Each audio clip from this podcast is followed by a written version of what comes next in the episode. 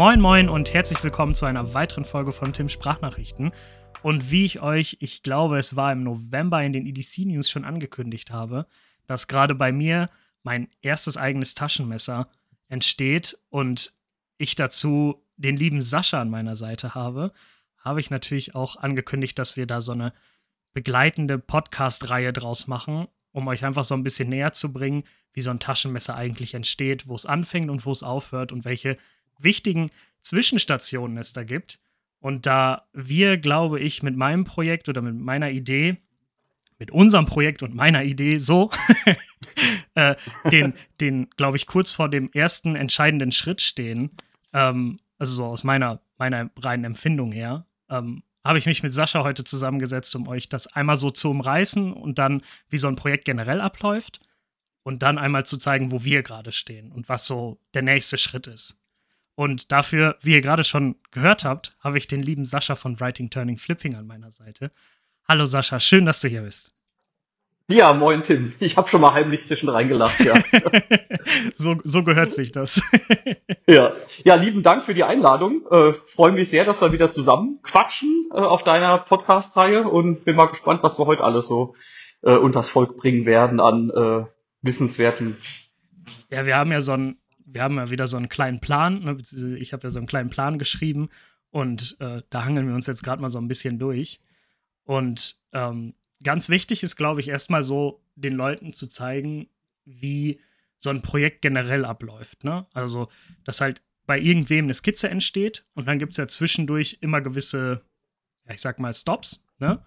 Oder gewisse ja, genau. Meilensteine, ne? Checkpoints. Genau, hätte ich jetzt auch gesagt. Ne? Ja. Bis dann das Produkt äh, im, im Shop ist, beziehungsweise beim Kunden äh, im Briefkasten liegt, sozusagen. Ne?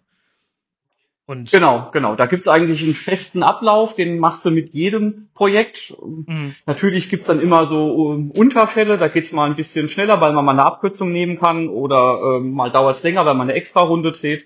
Aber im Großen und Ganzen haben wir da schon äh, einen festen roten Faden mit, mit fest etablierten Meilensteinen. Das hat sich etabliert und ist auch einfach für beide Seiten wichtig, weil es so, so ein Projekt muss ja immer beiden Spaß machen. Ja. Also dem Auftraggeber oder dem Designer, sag ich jetzt mal, je nachdem, welche Konstellation man da vertraglicherseits miteinander hat. Äh, und natürlich auch dem Hersteller. Und so ein paar feste Meilensteine, die, die beide Seiten abnicken, äh, hilft einfach, dass man sich wohler fühlt. Und das ja. schützt einfach auch beide, dass es keine Missverständnisse gibt. Das, das passiert so schnell, gerade durch die ähm, Sprachbarrieren, die man halt immer noch hat, trotz aller Übersetzungssoftware, ähm, da gibt's dennoch immer ein hohes Risiko, dass man sich mal missversteht und dann hat sich einfach etabliert, so einen festen, strukturierten Plan zu haben. Ja.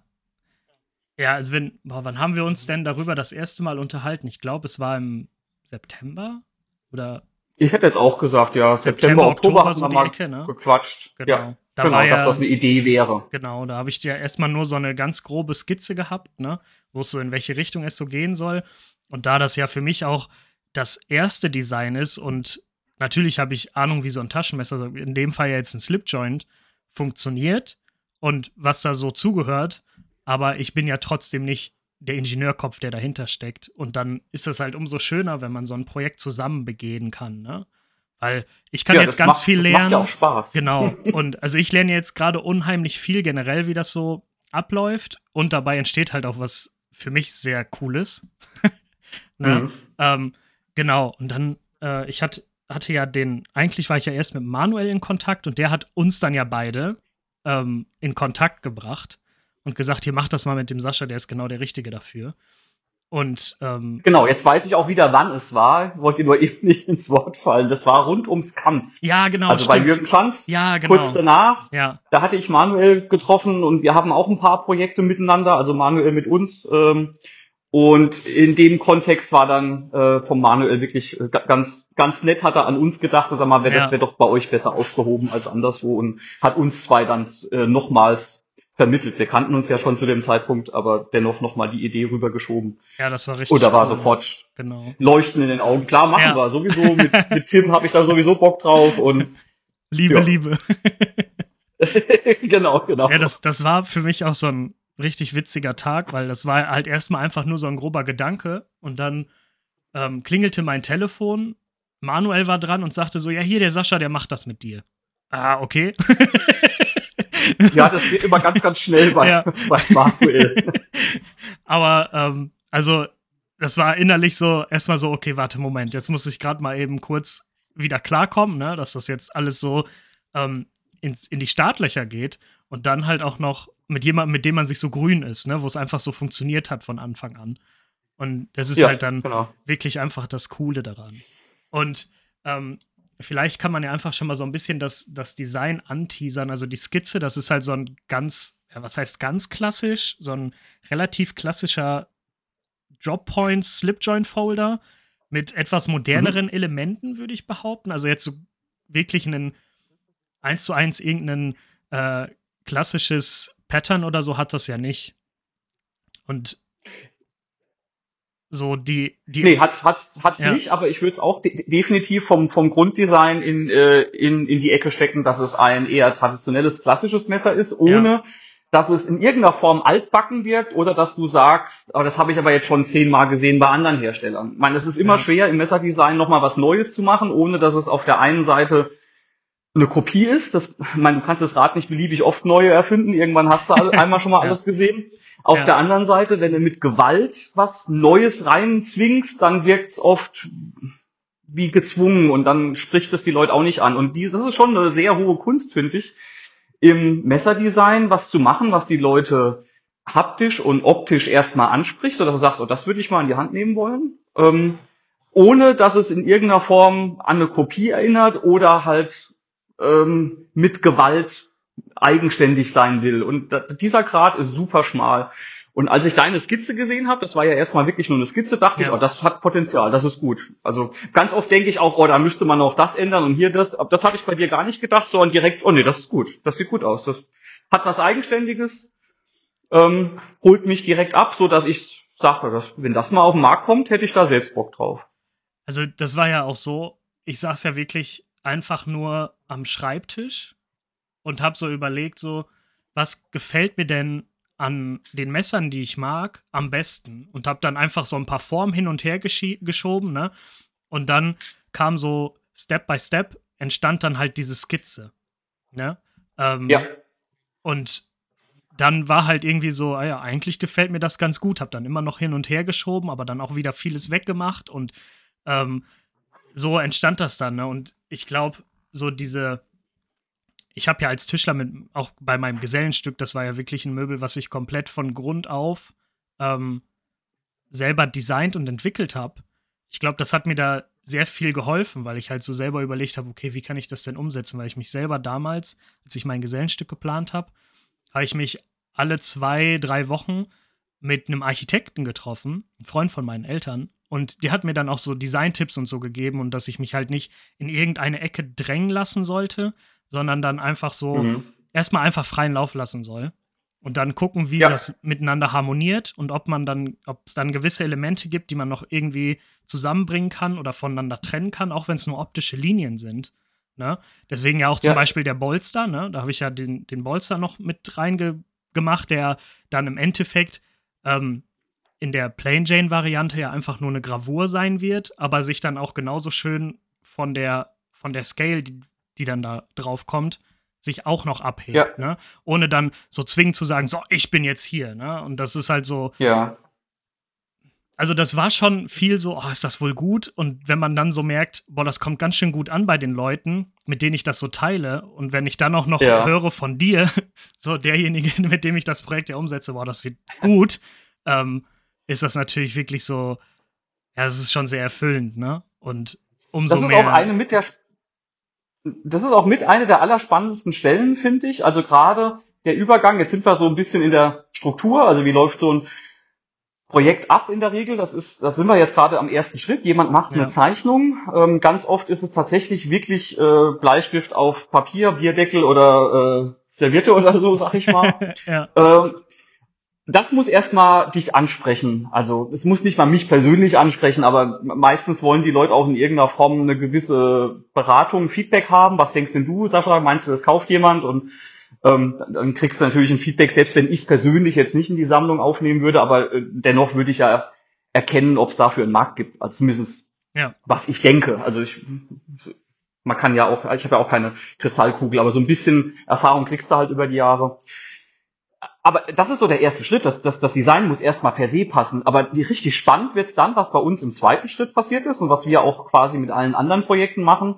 Als nächstes hatten wir zwei äh, mehr als einmal ausgiebig miteinander telefoniert und hatten ja. versucht, ähm, ganz hart die Eckpunkte abzuklappern. Also von von den selbstverständlichen Dingen, ja, soll die, soll die Klinge auf Kugellager laufen, soll sie auf Wascher laufen, äh, über ähm, die ganzen Detailfragen, also über Stahl, über Inlays, über ähm, Maße, Klingenstärke und so. Also das sind die ganzen, die ganzen Eckdaten. Und das an sich war ja tatsächlich bei uns auch mehr als ein Telefonat und auch in Summe mehr als eine Stunde. Ich erinnere mich, dass wir uns da ganz lange ja. äh, auch mit Messer hin und her schicken, drüber erhalten haben, machen wir denn einen Slip Joint, ja. machen wir einen Half Stop, machen wir zwei Half Stop, machen wir vielleicht doch einen Double Detent. Genau. Ähm, das ist ja wirklich eine Findungsphase. Und wenn man diesen Schritt so schnell übergehen würde, weil man sagt, oh, Design ist gut und ähm, bauen wir, dann kommt, du ruderst wieder zurück. Also das kommt hinterher nochmal. Das kommt alles nochmal hoch und deswegen ähm, hatten wir, denke ich, auch ganz früh schon gesagt, wir hocken uns hin, schreiben das auch runter, nachdem es durchgekaut ist und dann wird das aufgeschrieben, was die ganzen Eckdaten, die man eben so als, als offene Punkte hat. Und das ist ja, also dieses Lastenheft ist ja so quasi der nach der Ideenfindung der erste wirklich große Schritt und auch so, ich sag mal, gefühlt ist das auch so ein kleiner Startschuss, ne? Wo es dann Absolut. halt so, so das Projekt so Hand und Fuß bekommt, ne? Absolut. Und es ist, was ich, was ich vorhin sagte, auch wirklich wichtig, denke ich, für beide Parteien, dass man es nochmal wirklich als äh, Lasten- oder Pflichtenheft runtergeschrieben sieht, je nachdem von welcher Partei es halt ja. kommt, dass nochmal beide Seiten sehen, das wollen wir. Einfach nur, dass es da keine Missverständnisse gibt mit, aber ich dachte, wir hätten gesagt, wir nehmen doch jetzt äh, die 2,5 Millimeter Klinge und nicht die 3. Oder ich habe doch gedacht, wir machen keinen Half-Stop. Das geht so schnell unter, man beide Seiten sind im besten Glauben das kriegt man auch hinterher immer gerade gebügelt, aber du verlierst dann halt Zeit und es kann im schlimmsten Fall auch ähm, Unmut erzeugen, wenn man halt nochmal zurückrudern muss und vielleicht sogar dann nochmal zwei, drei Monate Zeit verliert. Deswegen hat sich das für uns wirklich ähm, als sehr bewährt erwiesen, dass man sich da die Mühe macht, hockt sich hin, schreibt es runter äh, und verteilt es nochmal an beide Seiten als, als Lasten oder als Pflichtenheft, wie ja. gesagt. Ja, das ist ja dann auch nochmal so dieser, ähm, dieser Punkt, wo es halt darum geht, ähm, investiere lieber eine halbe Stunde mehr als zehn Minuten zu wenig, ne? Wo du dann Absolut. halt wirklich, wo das Ganze halt Hand und Fuß bekommt, wo aus der Skizze dann auch wirklich das erste Mal äh, ein konkretes Projekt wird, ne? Wo das dann alles Eckdaten bekommt und nicht mehr nur, ähm, ja, bei mir war es jetzt auf dem Tablet, ne? Aber wie du gerade so schön gesagt hast, den, Bier, den Bierdeckel, ne? Oder dass es halt nicht mehr so ja. auf dem Bierdeckel steht, sondern wirklich dann, ähm, okay, das soll Titan werden, das bekommt einen Half-Stop, das kriegt einen, ähm, einen Long-Pull, also so einen langen Nagelhau, ähm, der quasi durch die, über die ganze Klinge läuft, ne? Und ähm, mhm. dann mit den Inlays und so weiter. Da haben wir auch dann überlegt, machen wir es als Double Detent oder doch als Slip Joint. Uns dann auf den Slip Joint geeinigt haben, weil wir auch überlegen, dass äh, wir wollen ja auch da diese ähm, äh, diesen Daumenpin, den man da aufschieben kann, dass man das auch einhändig öffnen kann. Und solche Sachen, ne? Das sind halt dann so ja. äh, Sachen gewesen, die dann wirklich äh, schwarz auf weiß eingestanzt wurden, sag ich mal, ne? Und äh, genau. wo dann das erste Mal für mich auch klar war, so, boah, cool, jetzt geht's los. So, ne? Genau. Das. Praktische ist nämlich, wenn wir das einmal schwarz auf weiß haben, kriege ich einmal auch vom Hersteller, in dem Fall wird es dann ja Tuya sein, ja. ähm, dann schon eine, eine sehr, eine sehr äh, valide und vertrauenswürdige Aussage hinsichtlich kann ich, kann ich nicht oder ähm, kriegen wir so hin, wie sich das der Designer vorstellt oder kriegen wir nicht hin. Manchmal, also wir hatten auch schon die Aussage, kriegen wir nicht hin. Das war jetzt bei Tuya weniger der Fall, aber ich habe schon andere Hersteller, mit denen wir zusammengearbeitet haben, wo dann die Aussage kam, du verstehe ich, aber den Radius an der Stelle, das kriege ich nur manuell hin und ich bin nicht aufgestellt, um 300 Messer quasi alle mit der Hand zu schleifen. Wenn mhm. du da einen ganz fiesen Hohlschliff haben willst, der aber dann vorne noch einen balligen Schliff übergeht und dann soll dann noch eine Swatch und am Ende soll das auch noch gut aussehen und die Planschlein soll passen. Na wirklich, aber da hast du schon Hersteller, die sagen, das ist mir aber auch recht, die dann ganz ehrlich sagen, das kriege ich als Prototyp hin, aber nicht 300 Mal in Serie, dafür Ja. bin ich nicht aufgestellt. Ja, Und klar. das ist, das musste an der Stelle schon fairerweise abklopfen. Ansonsten hängen beide Seiten viel Energie rein und merkst hinterher, ja, nee, das geht ja nicht. Und am Ende wären dann im schlimmsten Fall beide Seiten völlig demotiviert und enttäuscht und haben Geld Mhm. verbrannt und das hilft ja keinem. Ja, Deswegen versuche ich es immer schon ganz, ganz früh abzuklopfen. Natürlich kann immer noch eine Überraschung kommen, aber bis jetzt habe ich das dann nicht gehabt, wenn wir da so, so verfahren sind.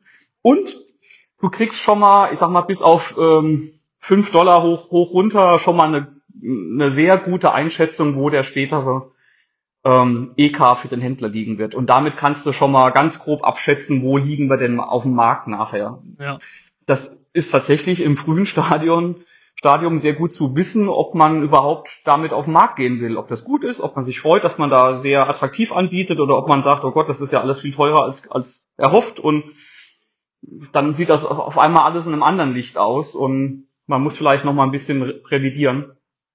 Und an der Stelle sind wir jetzt ja eigentlich gerade, oder? Wir haben unser Lastenpflichtenheft abgegeben, Ja. haben ein Feedback, haben die Aussage, können wir. Details sind noch offen, aber äh, die Eckdaten stehen alle. Wir haben einen allerersten Preis. Da haben wir auch schon beide kurz drüber geredet, haben gesagt, das passt. ja, Also, das sieht solide denk- aus, ne? Also ich glaube, da sind wir Genau. in, einem, in einem Preisbereich, der ähm, wirklich sehr zugänglich ist, ne? Genau. Denk auch, es war eher, eher positiv als, als sonst was. Also Ja. ganz, ganz angenehm überrascht, sage ich jetzt mal. Und der nächste Schritt ist jetzt, da warten wir jetzt drauf. Ich hatte gehofft, ich hätte es für heute schon, aber wird vielleicht noch ein, zwei Tage dauern. Ist, dass ähm, der Hersteller, Tuya in dem Fall, wie gesagt, uns eine, äh, eine wirkliche CAD-Zeichnung 3D, schwenk- und öffnenbar und drehbar in allen Varianten zurückschickt, also quasi aus der Bleistiftzeichnung auf dem Papier eine wirkliche maschinendatenfähige Zeichnung zurückgibt. Weil zum einen muss dann der Designer nochmal prüfen, ob das wirklich so übernommen wurde, wie er sich das dachte, ob die Kurven und Linien und Längen alle passen. Aber viel spannender ist an der Stelle, gerade wenn der Designer selbst kein Messermacher ist, dann kommen einfach äh, beim Umsetzen in Maschinendaten nochmal Restriktionen hoch, die man vorher vielleicht nicht so bedacht hat, wie Ja. ähm, kann der Flipper-Tab als Beispiel, wenn es ein Flipper ist, kann der Flipper überhaupt da sitzen oder funktioniert das einfach nicht, weil die, die Kräfte nicht sinnvoll übertragen werden. Das hatten wir jetzt gerade letztens bei einem Projekt, das wir mit Reate machen, kam von Reate ganz fair die Rückmeldung, hey, wenn ich den Flipper so mache, wie er eingezeichnet ist, wird das Messer eine schlechte Action haben. Das wird einfach, es ist ein blöder Winkel, die Kräfte übertragen sich blöd.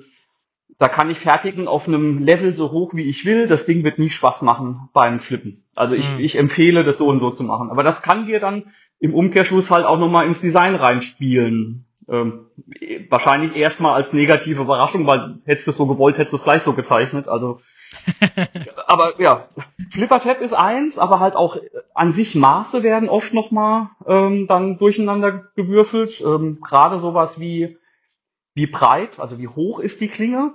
Ähm, das sieht im Design auf einer Bleistiftzeichnung immer ganz schick aus, aber w- wenn dann halt jemand konstruiert und klappt das Ding ein und weiß, ich habe da noch einen Backspacer oder ich habe irgendwelche Standoffs-Pins, ich habe noch einen Stop-Pin, das Mhm. muss ja alles funktionieren und halt auch konstruktiv äh, einen Sinn ergeben. Dann kommt da meistens raus, also so breit wie du es willst, geht's gar nicht. Oder sie muss halt im geschlossenen Zustand weiter rausstehen mit anderen ähm, Randrestriktionen, wie jetzt musst du aber unten dein, die Spitze soll ja nicht rausstehen, also musst du vielleicht die, das, das, das Design des Griffs nochmal ein bisschen ändern. Also das ist tatsächlich eine sehr, sehr spannende Phase, wo man sieht, ob das Design auch konstruktiv funktionieren wird. Und da stecken wir jetzt ja gerade dran. Und da ist das dann, finde ich so, für mich dann ja auch der Punkt, ähm, weil ich ja nun mal der Designgeber bin, ähm, so, okay, wie weit bin ich kompromissbereit, ne? Was, was will ich auf jeden Fall und wo kann ich sagen, ja, okay, das ist, das, da muss ich den Spagat machen, weil es konstruktiv dann einfach Kä sonst Käse wird, ne? Und Genau. ähm, Und das, das macht aber auch aus, ob das Projekt gut laufen wird oder nicht. Ob, also mit das meine ich, ob der Designer wirklich klipp und klar weiß, was er möchte, bis wohin er geht und wo er sagt, nee, wenn ich das jetzt als, als, als Kompromiss mache, dann fühle ich mich nicht mehr wohl dabei. Das ist ein fauler Kompromiss. ja, Und mir ist es immer viel lieber, äh, man hat, hat einen Auftraggeber, sage ich jetzt mal so ganz pauschal, äh, an der Hand, der genau weiß, was er will und der da im Zweifel auch gerne pingelig sein darf, weil dann weißt du, am, am Ende findest du immer eine Lösung. Aber ähm, das hat halt ähm, gute Aussicht auf Erfolg, wenn der Designer genau weiß, was er will. Wenn der so ein bisschen ein bisschen nachgibt, hier ein bisschen, da ein bisschen, ist er am Ende dann vielleicht doch unzufrieden und zu viele Kompromisse sind am Ende dann doch ein Fauler. Das hilft dann niemandem. Also mein mein Vorzeigeerlebnis dafür war, als wir mit dem Martin Annegarn zusammen das MAS gemacht haben. Wir haben unzählige Runden an Prototypen gebaut, weil Martin, das meine ich gar nicht, wirklich überhaupt nicht negativ in keinster Form, Martin ist ein sehr penibler ähm, Designer, der genau weiß, was er will und der sagt dir, die Planschlein ist super, aber die muss noch ein halbes Grad äh, mehr Kurve kriegen da, wenn du das dann machst und es ist ein Grad mehr Kurve oder halt nicht genauso wie er will, sagt er, das hast du, hast du gut gemacht, aber es passt nicht. Ich, das muss so sein. Also da ist er sehr penibel, aber am Ende ist es auch gut, weil beide Seiten klare Vorgaben haben und es, es geht einfach äh, ohne wachsweiche Aussagen vorwärts. Ähm, ist besser als jemand, der sagt, ach ja, ist auch gut so, ja, weil es ist auch gut so und das können wir auch so machen, ist mir egal. Dann wird am Ende auch ein Messer draus, aber ähm, das ist dann zu viel, zu viel, aus zu vielen Ecken hast du dann Rund, Rundungen gemacht und am Ende ist dann keiner so richtig zufrieden. Es wird dann zu viele Kompromisse dann, ne? Ist dann, ist dann auch zu, zu viel einfach, ne? Weil dann. Genau. Ähm, also wenn ich mir so überlege, ich habe im ersten Layer habe ich meine erste Skizze für mein Gesellenstück gemacht. Und was dann im Endeffekt bei rumkam, war auch was ganz anderes. Also vom Grundprinzip her genau das gleiche, aber optisch und designtechnisch wirklich was komplett anderes. Und ähm, mhm. aber das war halt auch einfach nur so, weil ich alles, was ich an Ideen hatte für das Gesellenstück, habe ich einfach aufs Blatt gebracht. Und dann haben halt, ich glaube, aus sieben unterschiedlichen Möbeln gab es Designelemente, die sich jetzt alle zusammengefunden haben in dem, was es dann im Endeffekt geworden ist. Ne? Mhm. Und ähm, das ist dann so dieses, wo ich, wenn sich das alles konkretisiert, so jetzt, ne, also jetzt weiß ich ja, okay, das und das gefällt mir an Designelementen, weil ich ja diese sieben oder acht Skizzen nicht hatte, aber ich habe 10, 23.000 Messer, die mir richtig gut gefallen.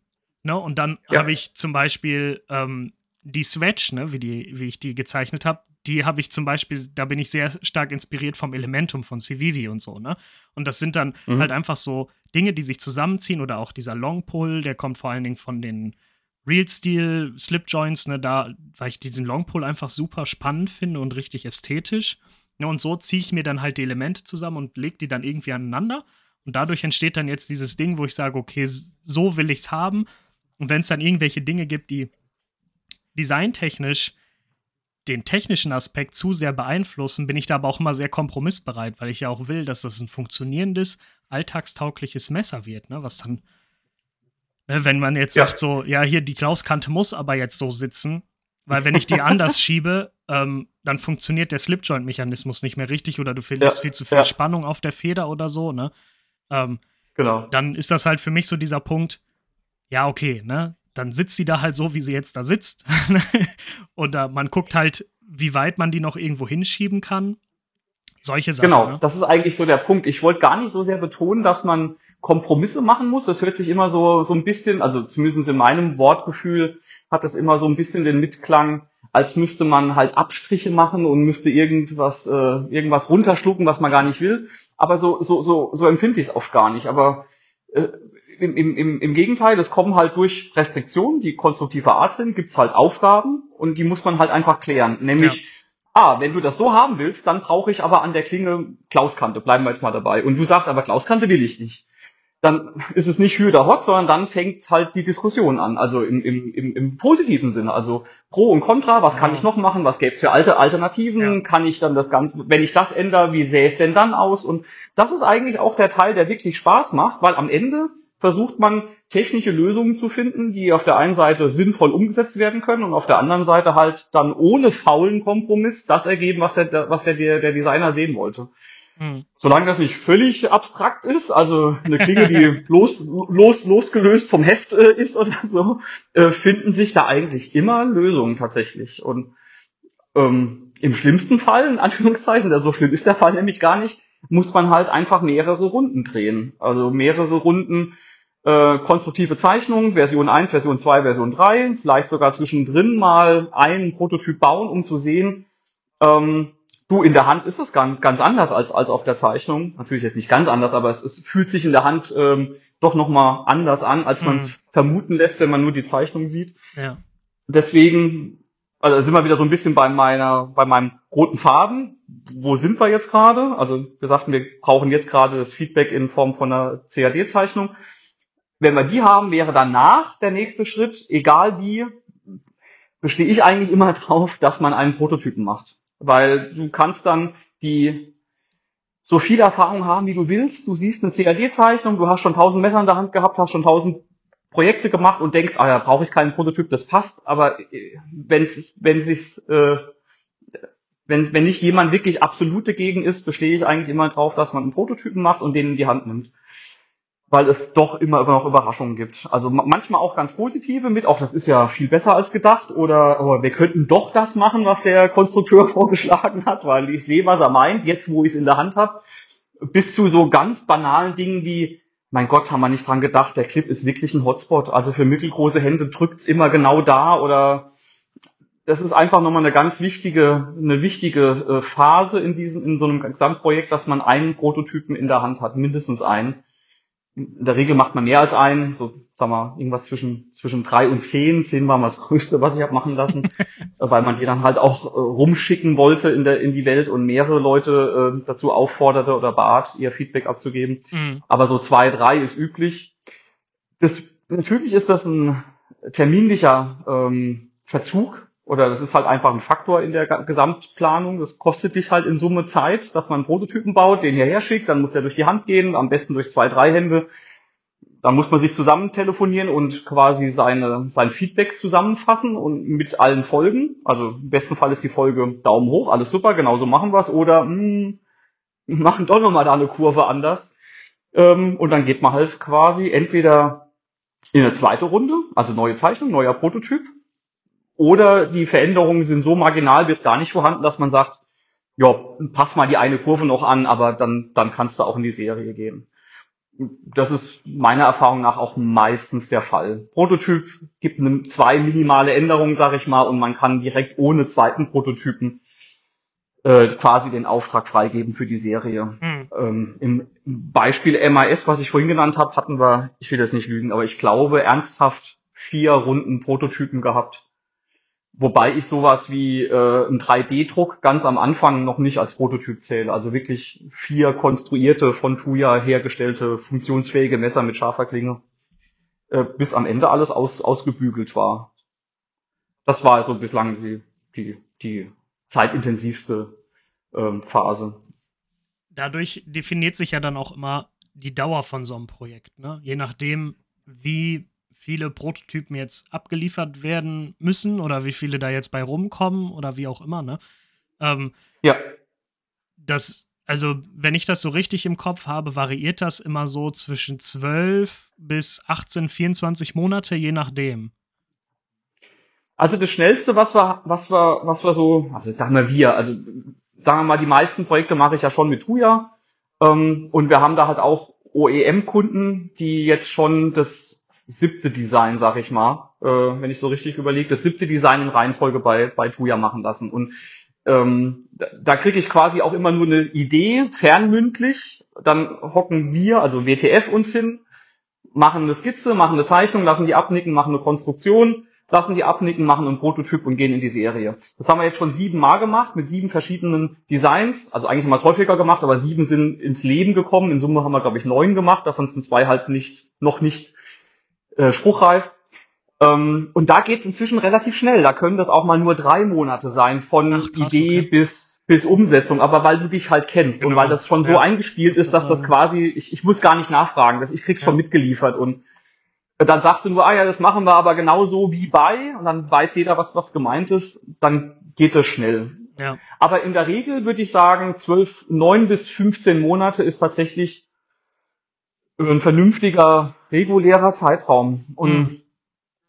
ich habe gerade, also bei uns gerade ist jetzt so ein bisschen Pause drin. Das hatte ich, Das liegt aber daran, tatsächlich, dass wir so im, ich glaube Ende Dezember hatten wir so ziemlich alles sauber abgegeben, vielleicht sogar Anfang Dezember sogar schon alles sauber abgegeben.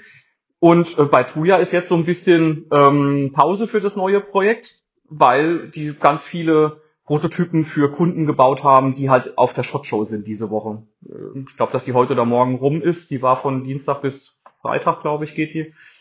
Und äh, da war halt der Januar quasi und auch noch Ende Dezember war halt die Prio für diese Kunden, ihre Protos fertig kriegen, damit die dort was vorstellen können. Und wir rutschen jetzt fast nahtlos rüber in das, äh, in die wichtigste Festtagszeit in Asien, also in China, in, in das Chinese New, Year. Das ist dann jetzt demnächst und da ist quasi für drei Wochen ähm, tote Hose. Da passiert dann gar nichts. Also im Werk selbst sind da noch ein, zwei Leute, die noch vor sich hin konstruieren, aber im, es ist keine, keine Mitarbeiter mehr da, die sind alle zu Hause und dann tut sich da für drei Wochen lang nichts. Deswegen denke ich, dass wir jetzt unsere Konstruktion tatsächlich noch kurz vor äh, dem Neujahr zurückkriegen, also diese Woche, nächste Woche irgendwann. Dann wird aber wahrscheinlich wieder mal so eine dreiwöchige Pause passieren für deren äh, Neujahrsfest. Und dann sind die schon eingestellt auf Vollgas geben tatsächlich. Ja, also dann, dann kommt quasi die nächste große, nächste große äh, Meilenstein für die Hersteller ist dann halt immer dann als nächstes die IWA, weil da wollen ganz viele Kunden wieder Messer und Prototypen haben und kaum ist die IWA rum, bereiten sich alle schon wieder auf die Blade Show vor. Ja. Also die in die in Atlanta. Ähm, und dann kommt schon Blade Show West, also dann geht quasi.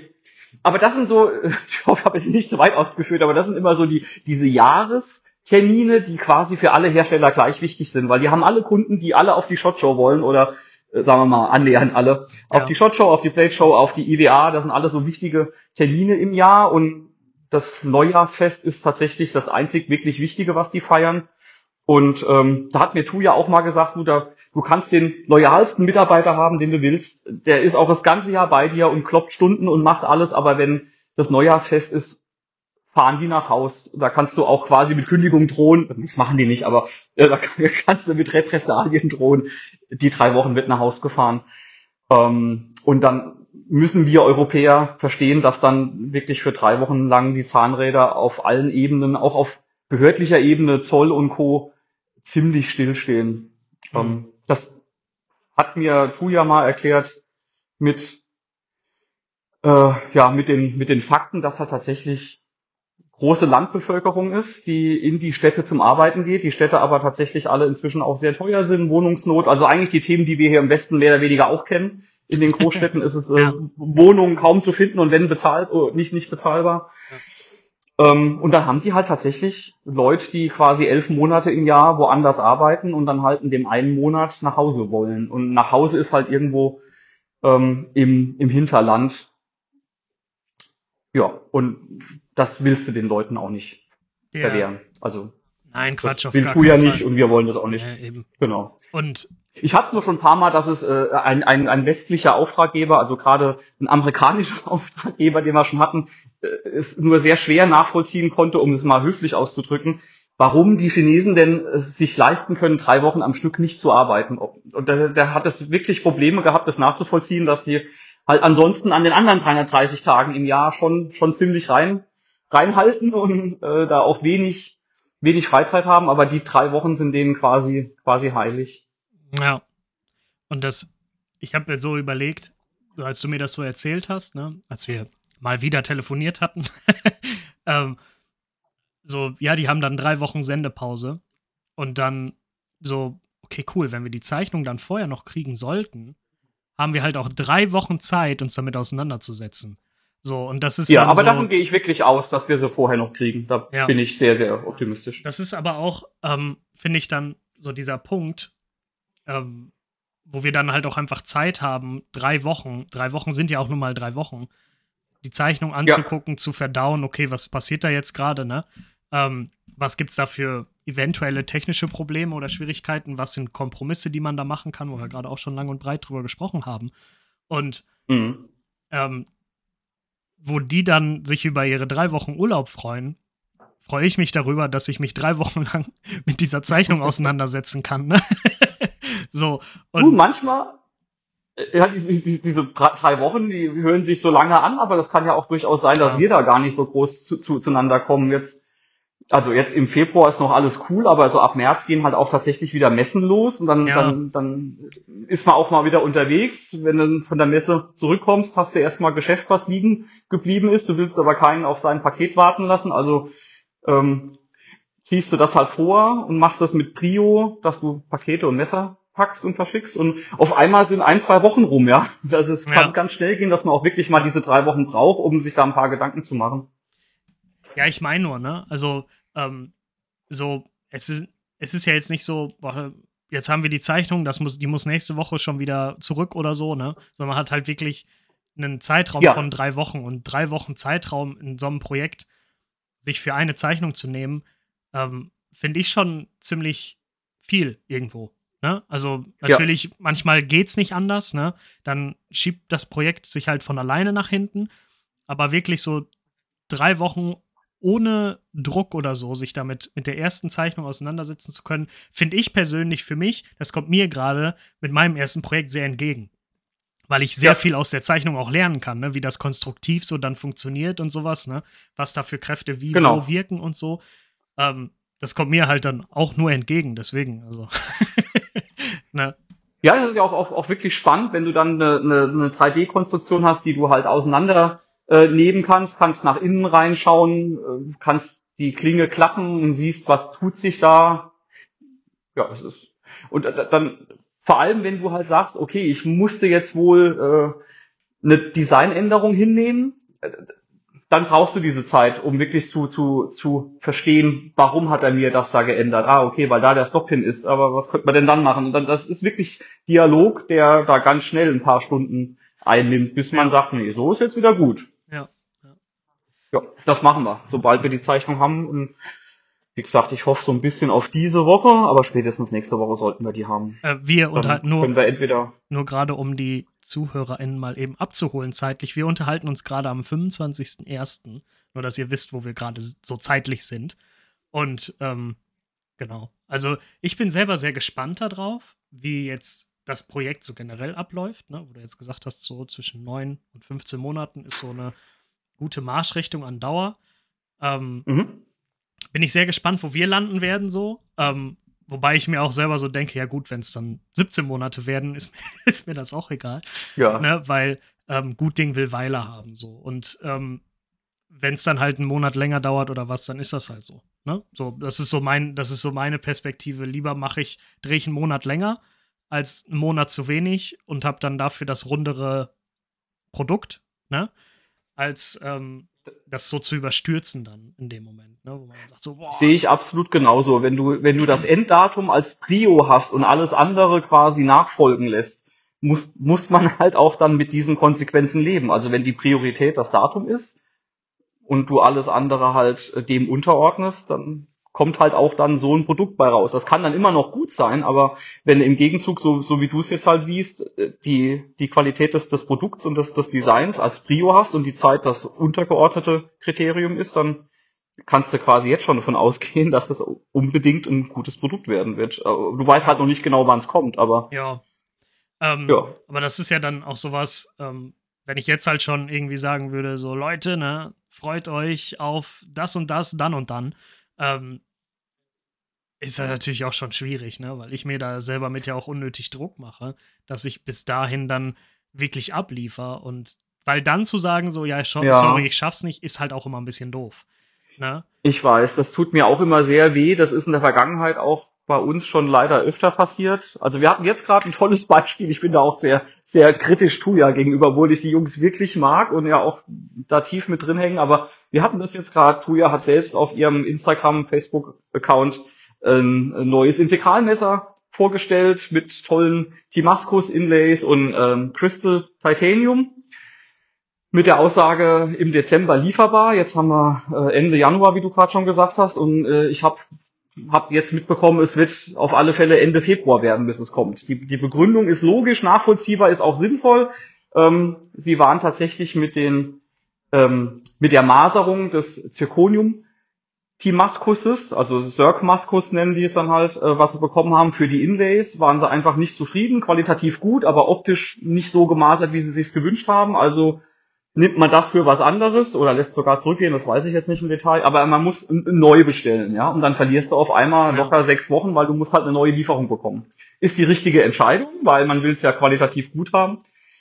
Aber seitdem kriege ich quasi alle, alle Tag an Anfrage mit, aber auf Instagram stand, es kommt im Dezember raus und die Händler haben's. Jetzt haben wir ja schon Januar und du hast es nicht. Also da bin ich deswegen ganz bei dir. Ich wäre da auch immer vorsichtig mit Daten raushauen, weil es passiert dann doch immer irgendwas Unvorhergesehenes. Und sei es nur, dass es herstellerseitig alles astrein lief und dann hängt das Zeug aber im Zoll. Also das kommt jetzt zum Glück auch nicht jedes Mal vor, aber definitiv ist es auch nicht die ganz große Ausnahme, ja. dass mal eine verschickte Ware ähm, in Frankfurt oder wo auch immer der An An An Ankunftsflughafen ist, meistens ist es Frankfurt, dort im Zoll hängt für drei Wochen. Das ist die Ausnahme, aber es ist nicht so selten, ähm, dass ich sage, kannst du vernachlässigen. Es ist ein Faktor, dass es da einfach mal hängen bleibt und dann ja, bist du schnell wieder einen Monat hinten dran. Also deswegen sehe ich das genauso wie du. Ich bin da mit, mit Aussagen für ein verbindliches Datum sehr zurückhaltend. Und wir haben es uns auch angewöhnt als Shop, dass wir dass wir kein, keine Vorbestellungen in der Regel, es gibt Ausnahmen, aber in der Regel keine Vorbestellungen annehmen, auch kein Datum in den Shop schreiben, ähm, sondern das machen wir in der Regel immer erst dann, wenn ich die Messer in der Hand habe. Also selbst wenn ich weiß, sie sind im Flieger, ich habe ein Tracking, dann könnte man ja schon quasi die Pre-Order öffnen im Shop und schreiben, ist am so und so vielten da. Aber da sind wir auch einmal auf die Schnauze mit, mitgefallen, weil es dann eben wirklich drei Wochen im Zoll hing und irgendwann denkst du, das glaubt dir ja gar keiner, aber ich meine, was soll ich machen? Das ist halt so. Deswegen sind wir dazu übergegangen, äh, Shopfreigaben, Pre-Order oder Daten geben wir eigentlich erst dann raus, wenn ich die Ware in der Hand habe. Weil ich auch immer noch denke, im schlimmsten Fall habe ich es in der Hand, aber es gab anscheinend doch ein Missverständnis. Ja, es ist ja grün statt rot. Ich meine, das wird nicht vorkommen, aber du weißt, was ich meine. ja. Ich hab's lieber in der Hand und hab's überprüft und da ist so der vorsichtige Kaufmann. Ähm, das hat den, das hat den Vorteil, dass ich nachts gut schlafen kann und ich muss, muss mich quasi nicht ständig für ein Datum rechtfertigen.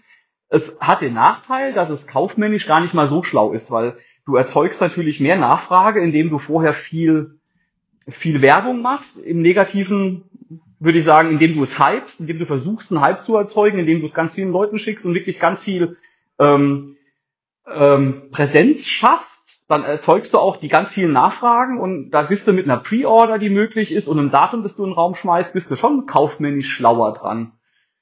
Aber das hat sich für uns nicht als der Weg rausgestellt, den ich gehen mag. Ich schlafe damit nachts schlechter und ähm, am Ende habe ich gemerkt, wenn das Produkt gut ist, verkauft sie es auch anders. Vielleicht dauert es dann ein paar Tage länger, aber ja, ja das, das ist eine Philosophiefrage. Lass uns doch. Und da bin ich froh, dass du genauso eingestellt bist wie wir. Deswegen fanden wir ja auch zu, fanden wir da ja auch als Team zusammen. Ja, und das funktioniert ja bis hierhin auch echt gut, ne? Weil das Telefonieren macht Spaß, ne? Neben, okay, wie sieht denn das Projekt gerade aus, passiert auch ganz viel Smalltalk, sag ich mal, ne? So, ne? Und ja. ähm, das ist halt schon, finde ich, es macht halt einfach rundum Spaß. Ähm, lass uns doch ab, abschließend nochmal eben so zusammenfassen, wie so ein Projekt ja. jetzt abläuft.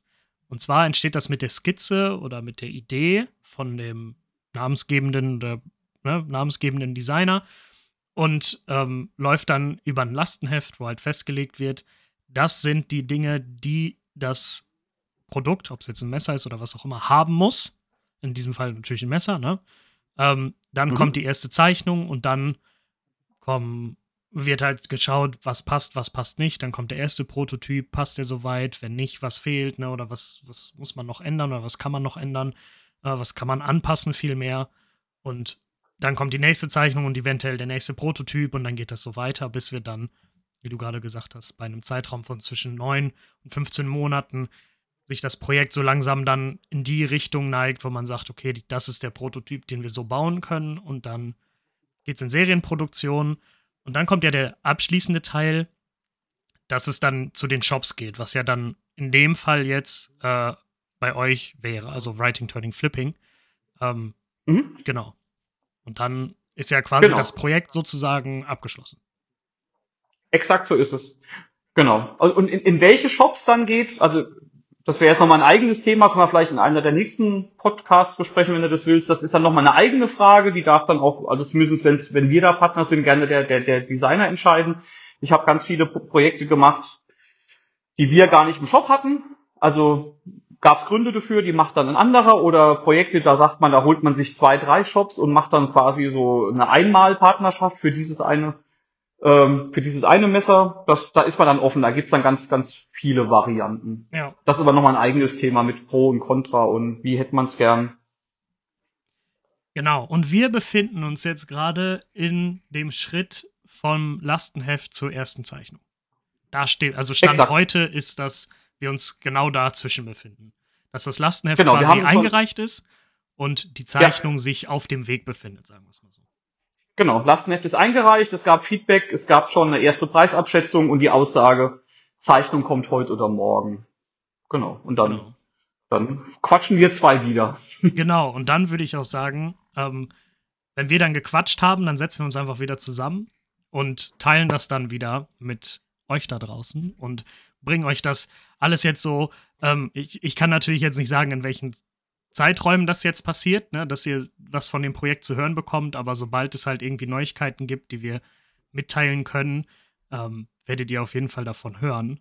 Und ja, der nächste Punkt ist dann ähm, Zeichnung, gucken, wie läuft das, wie cool ist das, passt das alles und ähm, dann werden wir uns wieder hören, wenn das soweit alles durchgesprochen und abgehakt ist. Genau, das kann man jetzt zwar auch als Drohung auffassen, dass man uns dann wieder hört, aber wir, wir, wir legen es positiv aus. Genau. Ja, nee, ich, da freue ich mich schon drauf. Ich, ich melde mich, sobald es reinkam, schick's dir rüber, dann müssen wir sehen, ob du diese Datei auch öffnen kannst mit einem Viewer oder ob wir ein Screensharing machen, aber auf alle Fälle gucken wir uns dann gemeinsam das Ding an und ja, dann hängt es von dir ab, wann du nochmal deine Hörer auf einen neuen Stand bringen willst. Das machen wir dann direkt hinterher gerne. So sieht's aus. Und dann würde ich an dieser Hm. Stelle sagen, ähm, wenn ihr natürlich noch Fragen dazu habt, wie das jetzt alles so abläuft, lasst die Fragen gerne auf dem Instagram-Post oder auf YouTube da. Und ähm, dann würde ich sagen, hören wir uns in dem in der zweiten Ausgabe, wie entsteht eigentlich ein Taschenmesser? Und dann wünsche ich euch eine erfolgreiche Woche, erfolgreiche schöne Tage und gehabt euch wohl. Bis dahin. Ciao, ciao. Tschüss! you